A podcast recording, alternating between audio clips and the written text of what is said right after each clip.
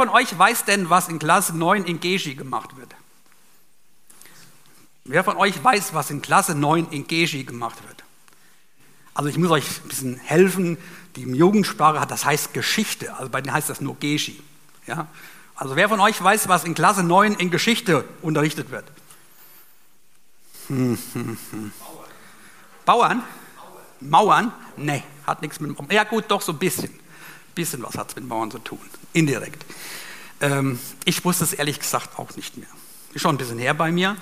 Ähm, aber in dieser Woche, als ich noch gar nicht so mich mit dem Thema so richtig intensiv beschäftigt habe, habe ich der Emily mal über die Schultern geguckt und ich wusste auf einmal wieder, was in Klasse 9 gemacht wird. Französische Revolution. Aha. Wann war die denn? 1789, das war dann die Stürmung der Bastille, hat so ein bisschen was mit Jammern zu tun, Harald vielleicht deswegen. Ja, Französische Revolution. Was war denn da passiert? Ähm, da hat es so ein bisschen Probleme gegeben, wirtschaftliche und gesellschaftliche Krisen infolge des Siebenjährigen Krieges und der amerikanischen Unabhängigkeitskriegen hatten das dazu geführt, dass das Volk unruhig geworden ist. Da war immer ständig irgendwo unterschwellig etwas los. Das Heer, was immer wieder aufgestellt werden musste, hatte natürlich Unmengen an Kosten verschlungen. Und der König und seine Getreuen, die haben natürlich weiterhin im Luxus geschwelgt. 15.000 Bedienstete hatten zu tun mit mehreren hundert, ja, ich sage mal, Oberen, die sich da bedient haben lassen. Und das hat natürlich zu Unmut im Volk geführt. Und ich las dann, als ich die Emily so über die Schulter geguckt habe, folgenden Text. Trotz der schweren finanziellen Krise Frankreichs sah die politische Führung keine Veranlassung, ihr Lebensstil der Notlage anzupassen. Dieses Verhalten war dem einfachen Volk kaum noch zu vermitteln. Im Jahre 1788 war die Staatskasse kurz vor dem Kollaps. Denn zu diesem Zeitpunkt musste mehr als die Hälfte des Staatshaushaltes für Zinsen und Schuldentilgung geopfert werden. König Ludwig XVI. versucht der Krise Herr zu werden, indem er Reformen verabschiedete, die die Staatsausgaben senken sollten. Sein Plan war auch, Adel und Klerus stärker zu besteuern dies stellte sich jedoch als undurchführbar heraus, da sich Ludwig XVI. gegen den verbissenen Widerstand der privilegierten Stände nicht durchsetzen konnte. Um den Thronenbankrott abzuwenden, blieb dem König nichts anderes übrig, als sich die dringend benötigten Geldmittel wieder beim eh schon arg gebeutelten, einfachen Volk, dem dritten Stand, zu holen. Als die Steuerschraube erneut angezogen wurde und die Bauern keine Leute erneut und die kleinen Leute erneut gezwungen wurden, noch mehr Abgaben zu leisten, wurde die Situation für weite Teile der Bevölkerung untragbar. Massenverelendung war die Folge und die, der, der dritte Stand, die Bauern konnten ihren Lebensunterhalt kaum noch bezahlen. Dazu kam, dass Missernten in zwei aufeinanderfolgenden Jahren Frankreich arg gebeutelt hatten. Die Arbeitslosigkeit nahm zu, die Preise für Lebensmittel stiegen und die allgemeine Knappheit war dramatisch. Erste Unruhen und Lebensmittelbindungen brachten die Staatsordnung ins Wanken. Der Staat lebt über seine Verhältnisse. Die Schuldentilgung frisst uns auf.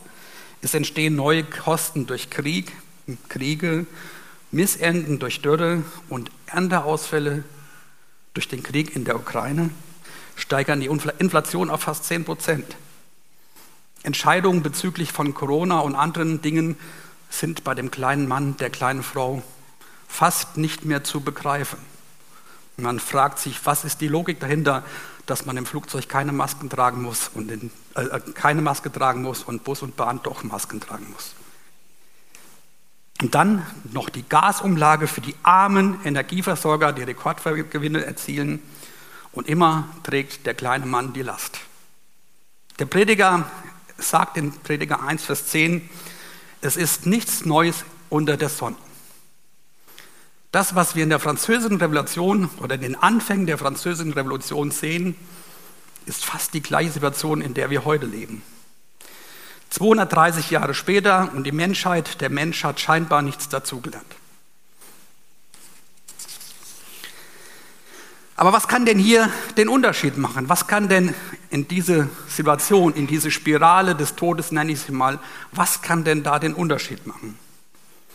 Und dazu möchte ich euch ungefähr 2450 Jahre in die Vergangenheit mitnehmen. Ich will das Rad der Zeit einmal zurückdrehen und ins Alte Testament hineinschauen, um mal zu begreifen, um zu sehen, gibt es denn da etwas, was einen Unterschied machen kann? Etwas, was es schafft, aus dieser Spirale herauszukommen?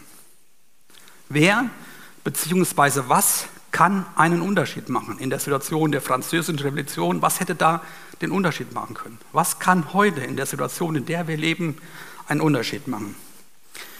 Und wenn wir jetzt in diese Geschichte von 2450 Jahre vor unserer Zeit hineingehen, in die Zeit Nehemias, da haben ähnliche Umstände geherrscht. In der Zeit von Nehemia, da war das Volk gebeutelt durch den Mauerbau, durch innere und äußere Angriffe, Wucher und äh, Leibeigenschaft infolge der wirtschaftlichen Ausbeutung der Reichen hatten zu Unruhen geführt. Und der Jochen hat ja da in der letzten, äh, letzten Wortbetrachtung was du gesagt. Das lesen wir in Nehemiah 5, 1 bis 13.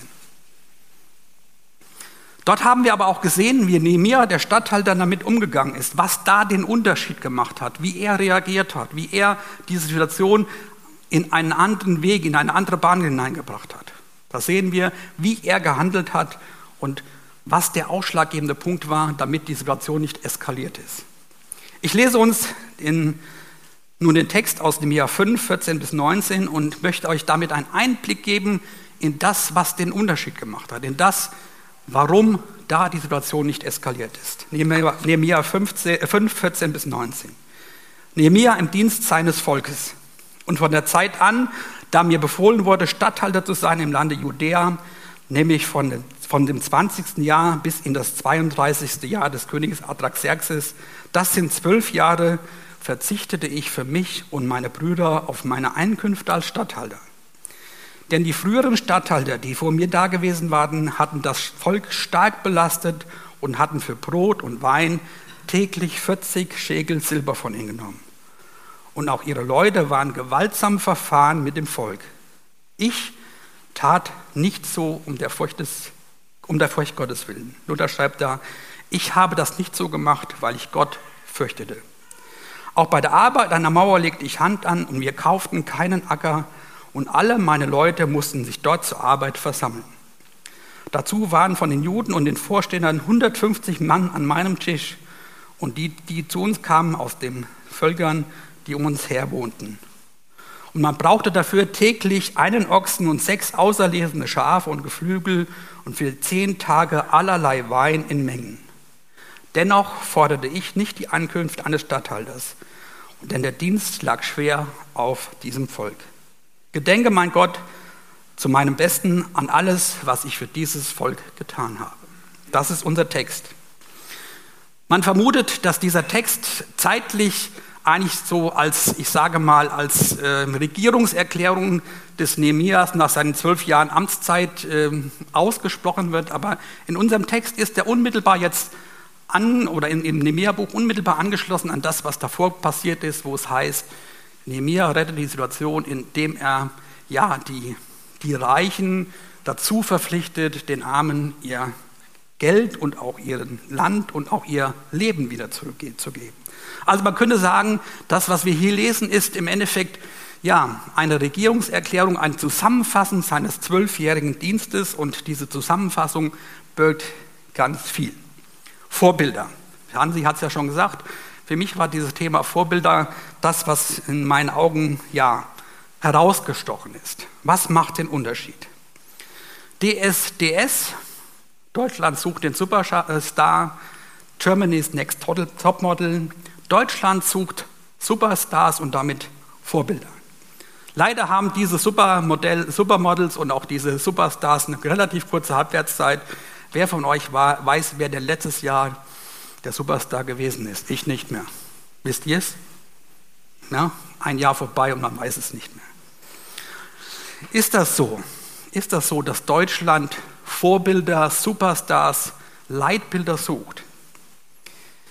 Dieser Inflation der Medien, hochgelobten äh, Medien medial gebildeten Sternchen und, und, und Stars, dem steht mittlerweile ein Trend gegenüber, wo das, der Mensch, wo das Volk, wo, wo Deutschland eigentlich Vorbilder sucht. Und zwar ganz häufig aus seinem eigenen Umfeld. Also nicht, was weiß ich, Barack Obama oder sonst was, ganz, ganz oft ganz nah gesucht wird nach diesen Vorbildern. In einer orientierungslosen Zeit ohne Maßstäbe, in der alles, nichts geht, alles und nichts geht, sind Christen besonders gefragt, ein Vorbild abzugeben. Konkret heißt das, authentisch zu sein, auch offen mit Schwächen und Fehlern umgehen zu können.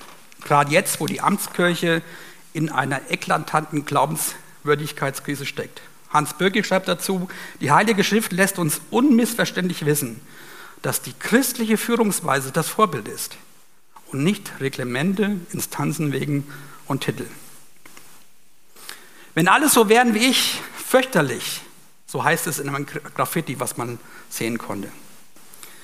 Korrupte Politiker nutzen ihre Machtstellung aus, um sich zu Hause vielleicht das Bad renovieren zu lassen oder ein Privatjet von, von A nach B zu bekommen. Ähm, amtsmissbrauchende Würdenträger, die Kinder missbrauchen, die ihre Situation als, als geistliches Vorbild ausnutzen. Und dahinter steckt eigentlich diese Botschaft, baue die Fähigkeiten auf, dich nicht erwischen zu lassen. Baue die Fähigkeiten auf, dich nicht erwischen zu lassen. Alles ist gut, solange die Fassade stimmt. Alles ist so gut, solange der äußere Erfolg sich einstellt. Vorbilder enttäuschen. Das sehen wir gerade in den letzten Jahren immer wieder und immer mehr. Und in diese Situation hinein fragt man sich, frage ich mich, warum soll ich denn in dieser meinen kleinen Welt mich anstrengen, anders zu leben und ein Vorbild zu sein? Was macht den Unterschied? Und diesem, diesem Trend gegenüber steht die Aussage von Jesus, die in Johannes 13, Vers 15 sagt, wo dann beschrieben wird, er wäscht seinen Jüngern die Füße und sagt dann, ich habe euch ein Beispiel gegeben, damit ihr genauso handelt. Ich habe euch ein Vorbild vorgelebt. Ihr sollt auch so handeln. Auf der anderen Seite steht dann die Aussage einer Sternumfrage bezogen auf Vorbildern und da ist Jesus Christus knapp auf dem zehnten Platz kurz vor Günter Jauch gelandet. Ist Jesus Christus noch ein Vorbild für uns, für mich, für dich? Wenn schon so wenig Leute auf Jesus als Vorbild hinschauen, wer wird sich dann ein Christ als Vorbild nehmen? Wer wird sich dann ein Christ wie den Andi oder sonst jemand als Vorbild nehmen? Und die Geschichte ist ja auch so ein bisschen geprägt von dieser Dramatik der Vorbilder. Wenn man sich das anschaut, diese Entwicklung nach dem NS-Regime, diese ähm, ja, auferlegten Vorbilder, dieser, dieser, dieser Führerkult, den man da hatte, der war im Anschluss an den Krieg verpönt, man hat sich davon abgenabelt und das hat letztendlich heute zu der Aussage geführt, erfinde dich eigentlich jeden Tag wieder neu. Hab keine Vorbilder, sei du dein Vorbild selbst. Und aktuell könnte man sagen, ähm, einer Vorbild-Wertemischung könnte folgendermaßen aussehen. Erfolgreich, gelassener, humanitärer, egoistischer, familienorientierter Karrieremensch mit Modellmaßen. Das ist heute das Gespinst, das, was man sich unter Vorbild vorstellt. Und in diesen persönlichen Wertcocktail hinein gehört aber die andere Seite des menschlichen Daseins, dass man auf der Suche nach Orientierung ist, dass man versucht, Vorbilder zu finden. Wenn man sich die Shell-Studien der letzten Jahrzehnte anschaut, Shell-Studien ist äh, ja von, der, von dem Unternehmen Shell in Auftrag gegebene Jugendstudie, wo Jugendliche zwischen, ich glaube, 15 und, und 25 gefragt werden, was sind deine Ziele, was sind deine Ausblicke, was wird auf dich zukommen.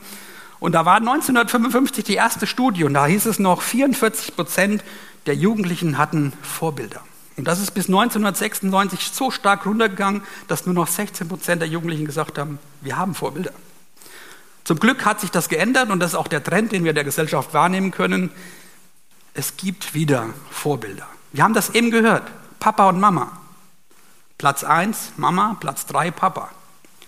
Also der Mensch ist so ausgelegt, dass er eigentlich Vorbilder braucht. Der Mensch ist auf Nachahmung ausgelegt. Ich habe das gern bei unseren kleinen Kindern gemacht oder wenn ich die kleine Ida oder wen auch immer habe, hatte, ich habe mal diesen gemacht, Hand auf und Hand zu. Habt ihr das schon mal gemacht? Ja? Die Kinder, die ahmen das relativ schnell nach. Man hat ihnen nicht gesagt, was sie zu tun haben. Die ahmen nach. Oder wie Karl Valentin sagte, Sie brauchen Kinder nicht zu erziehen, sie machen einem sowieso alles nach. Das ist so. Der Mensch ist auf Nachahmung ausgelegt. Jesus lebt uns das vor. In Philippa 2, da heißt es Aufforderung zum Glaubensleben nach dem Vorbild Jesu Christi. Da hat er eben ein bisschen was zugelesen. Wie hat Jesus Christus gelebt? Wie hat er? Was war sein Vorbild? Eure Einstellung soll sein, so sein, wie es in Christus war. Lebe wie ich, sagt Jesus, sei ein Vorbild, sagt Paulus. Denn Menschen lernen durchs Hingucken, ob sie wollen oder nicht. Menschen dieser, dieser Generation sind wieder offen für Vorbilder und von ihnen zu lernen. Besonders wenn sie aus dem engeren Umfeld stammen. Dem Auftrag Jesus zu folgen heißt nicht perfekt zu leben, sondern den anderen höher zu achten als sich selbst. Haben wir eben einiges gehört. Das ist das Vorbild, was Jesus vorgelebt hat. Denn ohne den eigenen Selbstwert über Bord zu werfen, also den anderen höher zu achten, aber trotzdem mit einem gesunden Selbstwertgefühl. Jesus zu folgen heißt, sich auf Gott zu verlassen, ohne in erlernter Hilflosigkeit dahin zu dämmern, Fehlwege zu gehen und dann doch dem himmlischen Navigationssystem bitte wenden, flexibel folgen. Wir können das im Neuen Testament lesen im Titus 2, 7 und 8. Von allem aber seid du, das wird an den Titus geschrieben, ihnen ein Vorbild im Gutes tun. In deiner Lehre zeige Unverdorbtheit und den gebührenden Ernst. In gesunden, unanfechtbaren Worten, damit jeder, damit jeder Gegner sich beschämt fühlt und uns nichts Schlechtes nachsagen kann. Hor van Halften, das ist eine Autorin, schreibt dazu, dass Christen Vorbilder sind, ist eine logische Folge oder Frucht davon, dass sie Nachfolger und Freunde Gottes sind. Dass Christen Vorbilder sind, ist eine logische Folge oder Frucht davon, dass sie Nachfolger und Freunde Gottes sind. Die Vorbildfunktion ist die Berufung jedes Menschen, der Christus kennengelernt hat. 1. Petrus 2, Vers 21. Denn dazu seid ihr berufen, da, da auch Christus gelitten hat für euch und euch ein Vorbild hinterlassen hat, dass ihr, nach, dass ihr sollt nachfolgen seinen Fußstapfen. Warum? Und das lesen wir in Titus 2, Vers 10. Alles zur Ehre Gottes, damit sie in allem der Lehre von unserem Herrn Jesus, Gott und Retter Ehre machen. Damit sie in allem der Lehre von unserem Herrn Gott und Retter Ehre machen. Ja, es geht zunächst um das Vorbild von Christus. Vor allem dem, wie er gelebt hat, wie er auf dieser Erde gewandelt hat. Aber wir brauchen auch menschliche Vorbilder und, was ganz wichtig ist, wir sind menschliche Vorbilder für andere. Und das, ob wir wollen oder nicht. Und das, ob wir wollen oder nicht. Es geht um dein, es geht um mein Vorbild. Und jetzt komme ich eigentlich zu dem Text von Nehemiah, Nehemiah 5, weil der Nehemia uns ein Beispiel gibt, was ein menschliches Vorbild ausmacht, wie ein menschliches Vorbild lebt. Und wir haben noch viele andere Vorbilder in der Bibel, vielleicht kann ich gleich eins oder zwei noch nennen. Nehemia, ein menschliches Vorbild, ein Unterschiedmacher, ein Abwärtsspiralendurchbrecher. Durch sein Vorbild macht er den Unterschied in einer Situation, die eskalieren hätte können. Er durchbricht diesen Abwärtstrend. Wenn wir uns jetzt den Text mal anschauen, was können wir denn in diesem Text sehen? Was hat er denn gemacht? Was sind denn die Hinweise darauf, wie er Vorbild gewesen ist? Und ich habe das mir für mich mal so ein bisschen fett gedruckt. Zunächst einmal zwölf Jahre. Ah, was sage ich denn mit zwölf Jahren? Ist für mich ein ganz klarer Hinweis, solange der Statthalter gewesen ist, die ganze Zeit, unaufhörlich treu, ist er Vorbild gewesen. Wir haben ja eben gesehen, der Mensch, der mit Gott lebt, ist in diesem Moment Statthalter. Für ihn ist es die logische Konsequenz jetzt, in die Bresche zu treten. Das heißt für mich, ich kann von diesem Nehemiah lernen, solange du Christ bist, solange du, solange du mit diesem Herrn Jesus Christus lebst, sei Vorbild. Also nicht mal heute und dann wieder nächste Woche, sondern permanent, die ganze Zeit, deine ganze Amtszeit. Das war für mich so dieser erste Punkt. Warum? Er ist kontinuierlich dran geblieben. Er hat kontinuierlich gedient. Eine zweite Sache. Ich, oder er sagt, verzichtete für mich. Ihm hätte als Statthalter das eine oder andere zugestanden. Aber er sagt, ich verzichtete für mich. Er hat nicht auf sein Recht gepocht. Er hat also nicht dieses Recht durchgepocht, ich kriege jeden Monat 10.000 Euro. Er sagt, nee, ich habe genug, ich brauche das nicht. Das heißt aber nicht, dass er das Recht, was er gehabt hat, dass das in Belanglosigkeit, in äh, Lieblosigkeit übergegangen ist. Er hat einfach gesagt, ich will nicht fünf Grad sein lassen, aber an dieser Stelle kann ich auf das verzichten, was mir eigentlich zusteht. Das macht ein Vorbild aus. Jesus lebt es uns vor. Verzichtete auf die Einkünfte als Statthalter. Ich kaufte keinen Acker. Wir haben ja in dem Kapitel davor oder in den Versen davor gesehen, ja, die Reichen haben das gemacht, die haben ja, Wucherzinsen genommen, haben die anderen Leibeigenschaft getrieben. Was hat er gemacht? Ich kaufte keinen Acker. Ich, ich habe meine Situation, in der ich bin, als Stadthalter nicht ausgenutzt. Für mich heißt das als Christ, ich mache ja, mein Leben nicht auf Kosten von anderen Menschen zu einer Wohlfühloase. Ich passe mich nicht dem an, was die Welt um mich herum macht. Lud ein, lud ein an meinen Tisch. 150 Leute jeden Tag. Stellt euch das mal vor. Monatelang, zwölf Jahre lang, jeden Tag Hochzeitsfest. 150 Leute, Ochsen, sechs Schafe, jede Woche ein Dutzend von Fässern Wein. Hat er alles geleistet. Er ist offen gewesen für die Leute um ihn herum und hat, hat an dieser Stelle gezeigt, ich bin ein Vorbild, indem ich einfach zeige, Du bist mir wichtig, du bist da und ich versuche dir das anzugedeihen lassen, was mir eigentlich zusteht. Ich nehme das nicht für mich alleine. Ich bin, bin jemand, der sich mitteilt, der sich aufopfert, der sich ja, an andere Menschen ähm, ja, verteilt, sage ich mal. Und dann sagt er zum Schluss, ich fordere keine Einkünfte aus Stadthalter, macht er in Vers 18 dann nochmal. Und dann sagt er, und alles, was ich für mein Volk getan, hat, getan habe. Ja? Das wird deutlich, er hat sich ganz, vollständig, mit allem, was er tun konnte, mit allen seinen Mitteln, mit all dem, was, er, was ihm möglich war, in diesen, diesen Dienst, in seine Vorbildrolle hineingenommen. Er hat alles, was er hatte, dafür eingesetzt. Und, was ganz wichtig ist, er legt es selbst mit Hand an. Das ist ja so ein Problem unserer Zeit.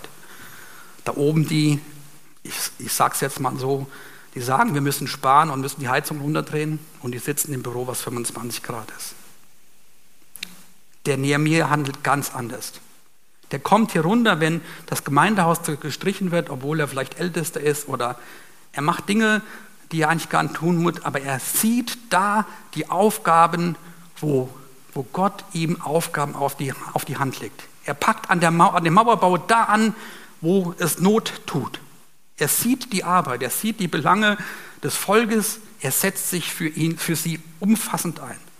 Und das sind so Dinge, die mir an diesem Nemir als Vorbild deutlich geworden sind, wo ich gesehen habe, jawohl, das ist das, was den Unterschied gemacht hat. Ja? Und wie anders ist es sonst zu erklären, dieses vorbildliche Verhalten, dieses authentische Führungsverhalten, ja, dass die Hohen und die Reichen in Kapitel 5, Vers 12 zurücktreten und auf das Wort des Nehemias hin sagen, jawohl, wir geben den Armen das, was, was sie uns schulden, zurück. Wir machen einen Schuldenerlass. Ich kann das nicht anders erklären, außer dass ihnen bewusst geworden ist, der Mann hat uns was vorgelebt. Der ist uns ein Vorbild gewesen und deswegen lassen wir uns darauf ein. Französische Revolution. Der Klerus hat sich nicht darauf eingelassen, der Adel. Wie ist das heute mit unseren großen Firmen, mit unseren Politikern? Nehemiah macht hier den Unterschied, er geht einen anderen Weg und dadurch wird diese Situation entschärft, sage ich mal. Das ist der Unterschied machen. Oder wie anders ist es zu erklären, dass die Mutlosen in Kapitel 2, Vers 18 sagen auf einmal, wir wollen uns aufmachen und bauen. Weil der vorangegangen ist, weil der eine Vision hatte, weil der ja ein gutes Vorbild gewesen ist, weil er vorangegangen ist. Wie anders ist es zu erklären, dass ähm, in Kapitel 3 ja, der Baueifer und die Entschlossenheit des Volkes Gottes so stark war, dass jeder mit angepackt hat, weil die gesehen haben, der sagt nicht nur baut, sondern der, der sagt baut und macht mit. Der sieht die Arbeit und ist dabei. Und sie stärken ihre Hände zum Guten. Oder wie anders ist seine Kühnheit in Kapitel 4 zu sehen, seine Kühnheit und Entschlossenheit, als es darum geht, diese Angriffe von außen abzuwehren. Das konnte er nur tun, weil er Vorbild gewesen ist und hat seinen Leuten gezeigt, es lohnt sich, Vorbild im Namen Gottes zu sein. Das ist der Unterschiedmacher, das ist der Abwärtsspiralendurchbrecher. Und wenn wir jetzt mal ins Neue Testament hineingucken, um diese Brücke wieder zu schlagen, da heißt es in Philippa 1, äh, Vers 27, bevor jetzt dieses, dieser Text kommt, den der Hansi eben gelesen hat, wo Jesus in den Mittelpunkt gestellt wird, heißt es, auf jeden Fall, vor allem, müsst ihr auch in der Öffentlichkeit so leben, wie es der Botschaft von Christus entspricht. Auf jeden Fall, vor allem. Da geht es nicht um den Geldbeutel, da geht es nicht um Sport, da geht es nicht um was weiß ich auch immer. Vor allem müsst ihr in der Öffentlichkeit so leben, wie es der Botschaft von Christus entspricht. Nicht passiv Jesus bewundern, du bist ein großer Gott, du kannst alles, sondern unser Leben in Einklang mit dem Evangelium und, mit, äh, und damit mit Jesus zu bringen. Das ist authentisch. Vor allem mit Jesus zu leben. Die Konsequenzen daraus werden uns in Philippa 1, 27 folgende deutlich gemacht. Erste Konsequenz, im Glaubenskampf einmütig Seite an Seite sehen wir in dem Jahr genau das gleiche Beispiel. Vorbild, seid Vorbild, seid Vorbilder. Die Konsequenz aus diesem äh, authentischen Leben Jesus heißt im Glaubenskampf, der da beschrieben wird, einmütig Seite an Seite. Und nicht vom Gegner eingeschüchtert zu sein, da der Fokus, der Blick auf Gott gerichtet ist. Wenn wir jetzt mal so ein bisschen noch ein paar Blicke in die Bibel hineinwerfen, um so ein Beispiele deutlich zu machen. Schon im Alten Testament, 5. Mose 4 und 6, da gibt es dieses Schema Israel, höre Israel. Ja? Du sollst Jahwe, dein Gott, mit ganzem Herzen lieben, mit ganzer Seele, mit ganzer Kraft. Und die Worte, die ich dir heute verkünde, sollen in deinem Herzen sein. Pflege sie deinen Kindern ein und rede davon, ob du bist in deinem Hause oder unterwegs, du, ob du dich hinlegst oder aufstehst. Du sollst sie als Zeichen auf, Hand, auf deine Hand binden und als Merkzeichen auf deiner Stirn tragen. Das ist Vorbild. Das macht Vorbild aus. Sei erfüllt, sei geprägt, gezeichnet vom Wort Gottes, vom menschgewordenen Wort Gottes, Jesus Christus. Und damit Vorbild und Abbild Gottes. Das ist der Auftrag. Und das genau sehen wir bei dem Nehemiah. Man könnte sagen, Nehemiah ist im Endeffekt ein, ein, ein Vorausschau auf das, was Jesus macht. Er hat, hat die ähnlichen Züge. Ja? Nehemiah macht uns deutlich, es lohnt sich, diesen, diesen Vorbildcharakter im Namen Jesu Christi anzunehmen. Wenn man jetzt mal ins Neue Testament reinguckt, die Zeit ist schon weit fortgeschritten, will ich euch ein Beispiel geben, was ganz praktisch ist, wo man jetzt sagt hat, das ist viel Theorie und ja, da heißt es in 1, 2 Timotheus 1, Vers 5, Luis, ich habe deinen aufrichtigen Glauben vor Augen, der Glaube, der zuerst deiner Großmutter Louis und deiner Mutter Einüge erfüllte, der nun auch dich, da, du, da bin ich ganz sicher, dein Leben lang bestimmen wird. Da war eine Großmutter und eine Mutter, die haben nicht lang geredet, die haben nicht lang gefackelt, die haben einfach Vorbild gelebt. Und der Timotheus ist dadurch geprägt worden. Ja? Da heißt es, die waren erfüllt von dem Glauben. Ja? Die waren geprägt von dieser Begegnung mit ihrem Herrn und haben weitergegeben, ohne viel zu reden. Authentizität ist das Schlagwort. Und diese Authentizität nimmt beiden Seiten enorm viel Druck. Ich bin sowieso ein Vorbild. Ja, wer hat als Vorbild gesucht und gebraucht? Wir sind jeden Tag Vorbild in der Familie, in der Schule, auf dem Arbeitsplatz. Wir werden gesehen, wie ein offenes Buch gelesen. Aber auch authentisch mit unseren Stärken, mit dem, was uns gelingt und was uns nicht gelingt. Zugleich mit Fehlern und Schwächen. Nicht neidischer und frustrierter Blick auf die großen äh, Christen und Leider. Habe ich selbst erlebt, wo ich gesagt habe, boah, werde ich nie schaffen. Der ist jemand, der ist, steht so weit über mir. Leute, dieser Blick, der muss vorbei sein. Weil ich glaube, wichtig ist zu erkennen, dass auch acht die so großen dieselben Fragen, Ängste und Alltagsprobleme, Fehler und Schwächen haben. Aber trotzdem Vorbilder sein können, weil wir von ihnen lernen können, weil jeder von mir mit meinen Schwächen, wo ich vielleicht momentan kein gutes Vorbild bin für den Besuch der, der Gebetsstunde, ja, wo aber trotzdem jeder vielleicht daraus lernen kann, Wie geht denn der Große oder die Große damit um? das ist authentisch und das macht frei. Nehmen wir diese Herausforderung an, trotz der Unbequemlichkeit, die damit einhergeht. Unbequemlichkeit ist ein Magenzeichen biblischer Herausforderung, Aufforderung. Da geht es nicht immer Friede, Freude, Eierkuchen. Und ich glaube, wer diese Frage, diese Einstellung als Vorbild mal mit Gott diskutieren will, sollte sich vielleicht folgende Fragen stellen. Was ist meine Aufgabe in dieser Welt? Ich glaube, um dich herum brauchen viele dich als Vorbild für viele Lebensfragen. Zum Beispiel, wie kann man Mann oder Frau sein Leben? Wie kann man Partnerschaft leben? Wie Freundschaft leben? Wie Studium Arbeit meistern? Wie mit Eltern umgehen? Wie über andere reden? Wie Geld ausgeben, wie die Welt verbessern und letztendlich wie Glauben leben.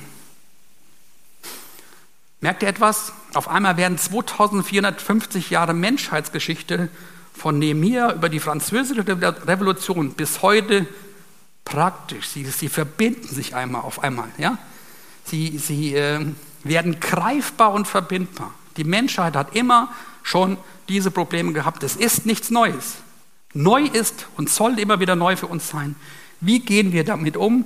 Wie machen wir mit unserem kleinen Leben? Ich bin kein Bundeskanzler, ich bin kein Minister, ich bin ein einfacher Berufsschullehrer, aber wie kann ich als Vorbild in unserer Welt, in meiner Welt, einen Unterschied machen, sodass die Revolution ausbleibt? Dass es nicht zu einer Revolution mit, mit ich sage mal, mit, mit Blutvergießen kommt, sondern eine Revolution des Herzens wird. Dass Menschen ja, über ihre eigenen Schuld zusammenbrechen, ja, ihre Schuld eingestehen und dann vor sich selbst ja, ehrlich werden. Und das macht den Unterschied. Und ich wünsche dir und mir, dass wir Unterschiedmacher in diesem, in diesem Studio dieser Zeit sind. Und ich glaube, Gottes Wort ist aktueller denn je. Ich habe lange gemacht, aber trotzdem würde ich bitten, dass vielleicht noch jemand sich anschließt.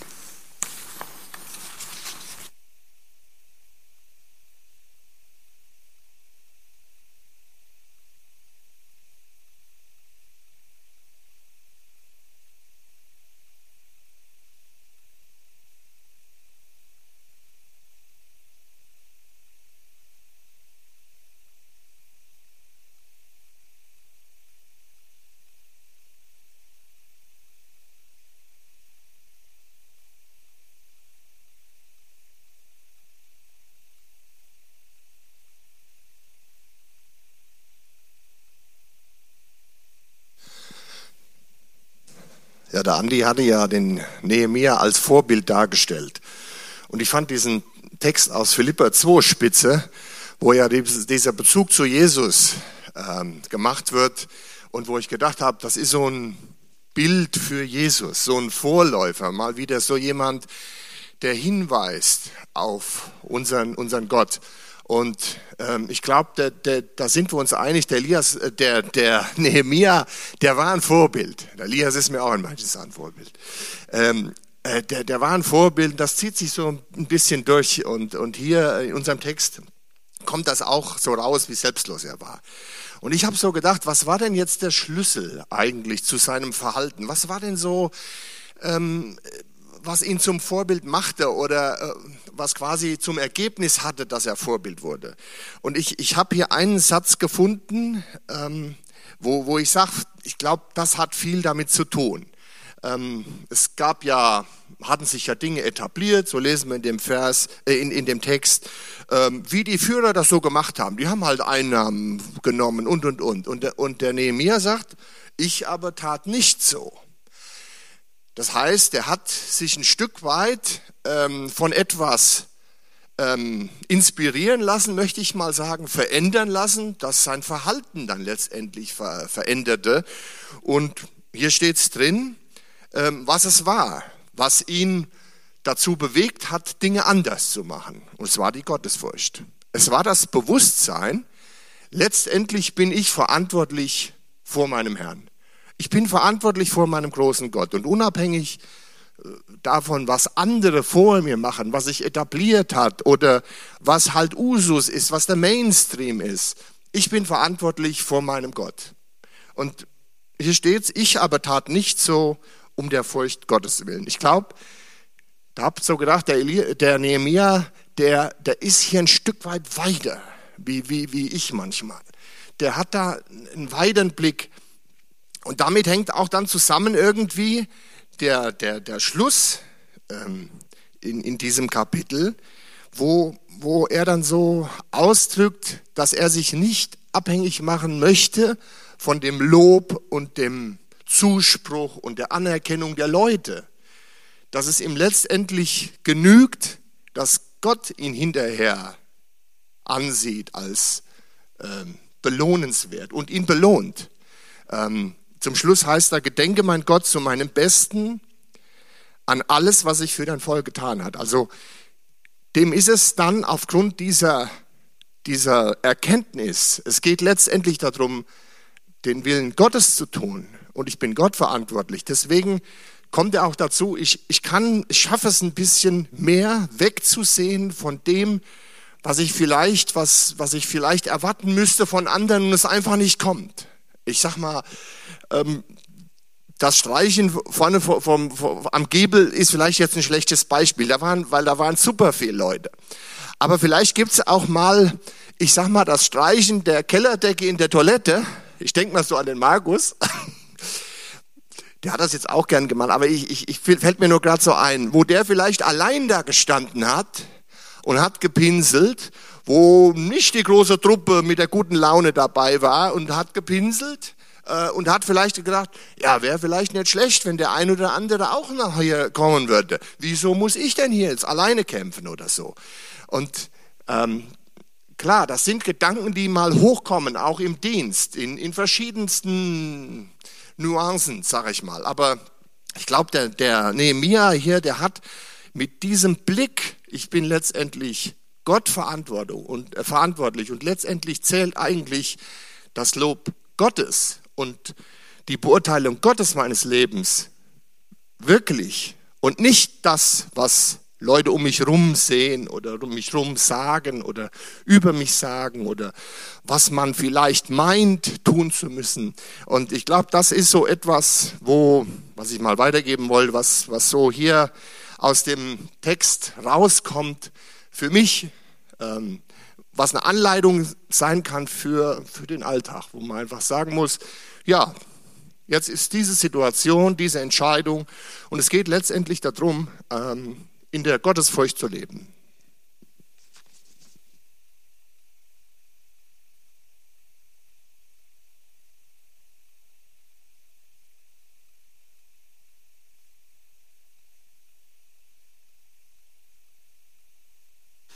Noch zwei kurze Gedanken.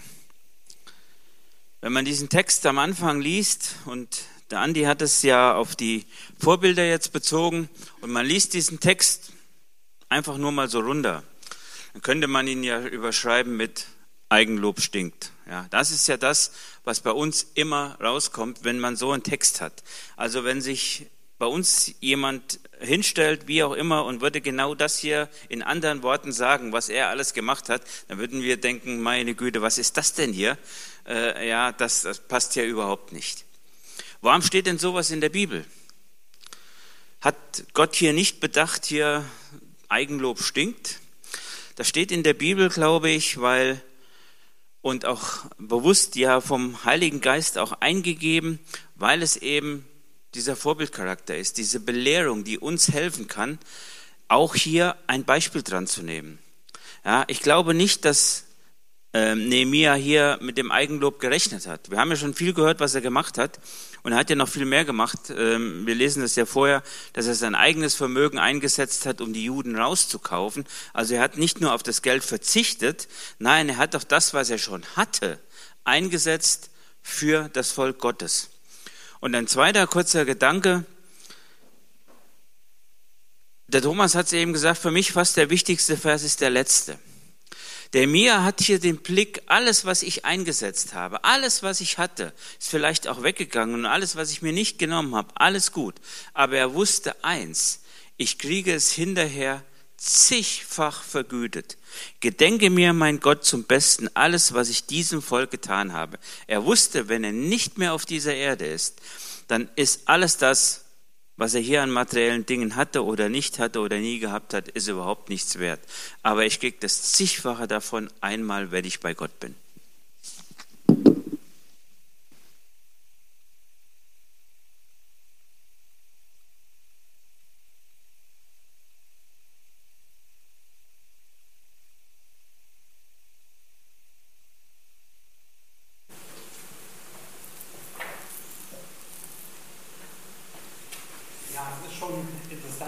Dass wir so auch die gleichen Gedanken hatten. Ich hatte für mich noch geschrieben, also ich habe noch mehr Futter.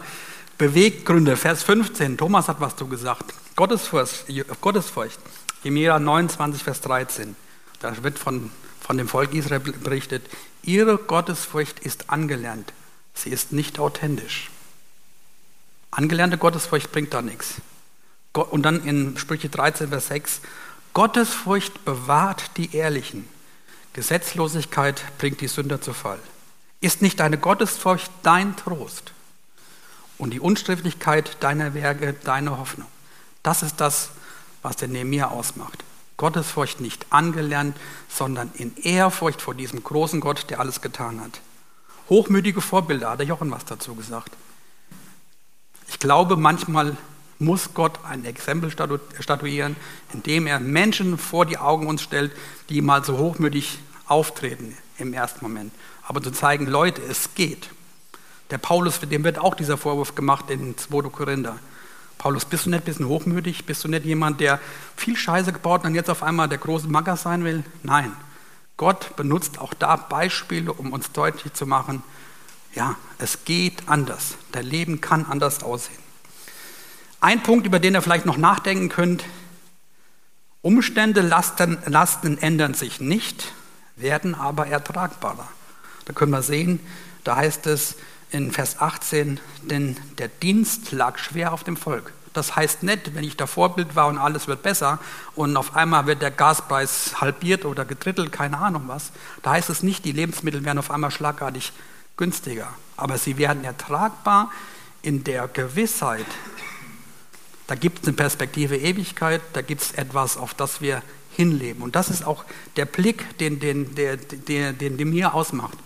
Ich fürchtete Gott. Er hat dieses Ziel, diesen Anker in dieser Zeit vor seinen Augen. Das wünsche ich mir und das wünsche ich euch in der Zukunft. Seid Vorbilder in diesem Beispiel Jesu Christi. Wir wollen aufstehen und zusammen beten. Danke, lieber Vater, dass dein Wort aktueller ist denn je, dass wir eigentlich immer wieder neu, ja, ganz groß verstehen, wie du dein, deine Weltgeschichte spannst, wie du uns immer wieder neu vor Augen führst. Das Alte und das Neue Testament und unsere Lebenswirklichkeit heute gehören unmittelbar zusammen. Wenn wir immer wieder sehen, es, es braucht dich als Vorbild in unserem Leben. Es braucht dich, der, der uns ja prägen will, der uns ja in unser Herz hinein ja geschrieben sein will, der, der uns zu Menschen macht, die erfüllt sind und geprägt sind von dem, was, was unser Leben ausmachen soll. Lass uns lernen, da Vorbilder zu sein. Lass uns bewusst sein, dass wir Vorbilder jeden Tag sind, so wie wir sind. Dass wir gelesen sind, gelesen werden mit dem, was wir tun und wie wir es tun. Lass uns lernen, authentisch zu sein. Nicht nur Sonntagschristen, sondern Menschen, die tagtäglich ihre ganze Amtszeit, ihr ganzes Christenleben mit dir leben und ja, dein Vorbild, dein Abbild, dein Abbild in deinem Sohn Jesus Christus deutlich machen. Danke dafür, dass wir uns da unter dir beugen dürfen und unser Leben ganz neu immer wieder auch mit dir festmachen können. Danke für diesen Tag und danke für dein Wort, was uns immer wieder erreicht. Amen.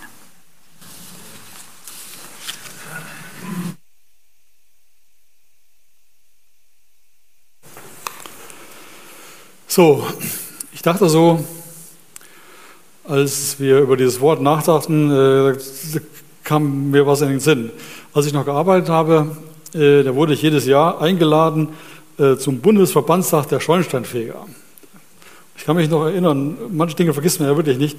Die war in Berlin und äh, da sprach dann ein Zukunftsforscher äh, über die gesellschaftlichen Entwicklungen und er kam zu einem Schluss und sagte, es gilt für uns nicht darum, die letzte Party zu feiern, sondern unsere Pflicht zu tun. Es geht nicht darum, die letzte Party zu feiern, sondern unsere Pflicht zu tun. Und äh, das ist ja etwas hochunmodernes, Pflicht zu tun. Aber ich glaube, der Nemia hat wirklich seine Pflicht hier getan und ich glaube, es liegt auch an uns, dass wir unsere Pflicht tun. Das ist das, was zählt am Ende. Äh, nicht, ob wir jede Party mitgenommen haben, sondern was haben wir auch im Pflichtbewusstsein für andere und für diese Welt oder für unser Leben getan.